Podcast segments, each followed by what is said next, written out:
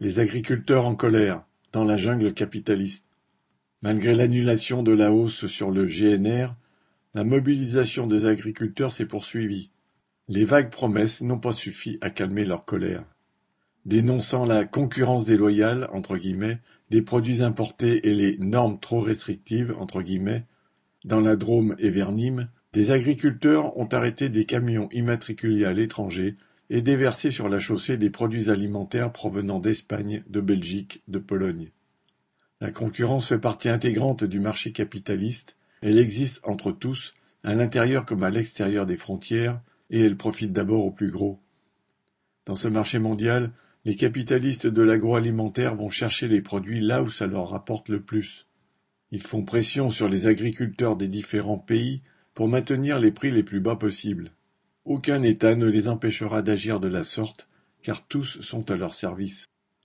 Les mêmes grands patrons agricoles qui dénoncent cette concurrence ne se gênent pas pour en tirer les bénéfices.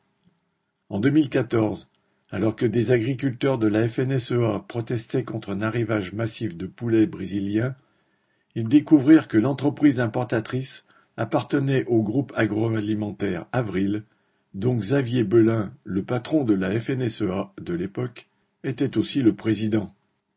Ils ne se gênent pas non plus pour exporter leur production un peu partout dans le monde.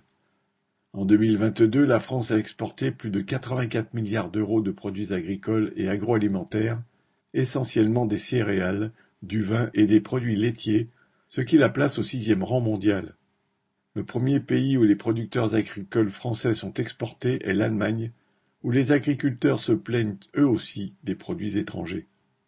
Dans cette jungle capitaliste, où les petits agriculteurs n'ont ni la puissance du capital, ni le soutien de leur État, ils sont les éternels perdants. Ils s'accrochent souvent à leur propriété, à leur statut de petit entrepreneur, d'autant plus fort qu'ils risquent à tout moment de les perdre. Mais cette société capitaliste les broie comme elle broie les prolétaires. La seule issue pour eux serait dans une lune commune avec l'ensemble des travailleurs pour renverser le système capitaliste. Il pourrait en sortir une société où la production de nourriture serait organisée pour satisfaire les besoins de tous, tout en se souciant de préserver les ressources naturelles et la santé des travailleurs. Charles Légoda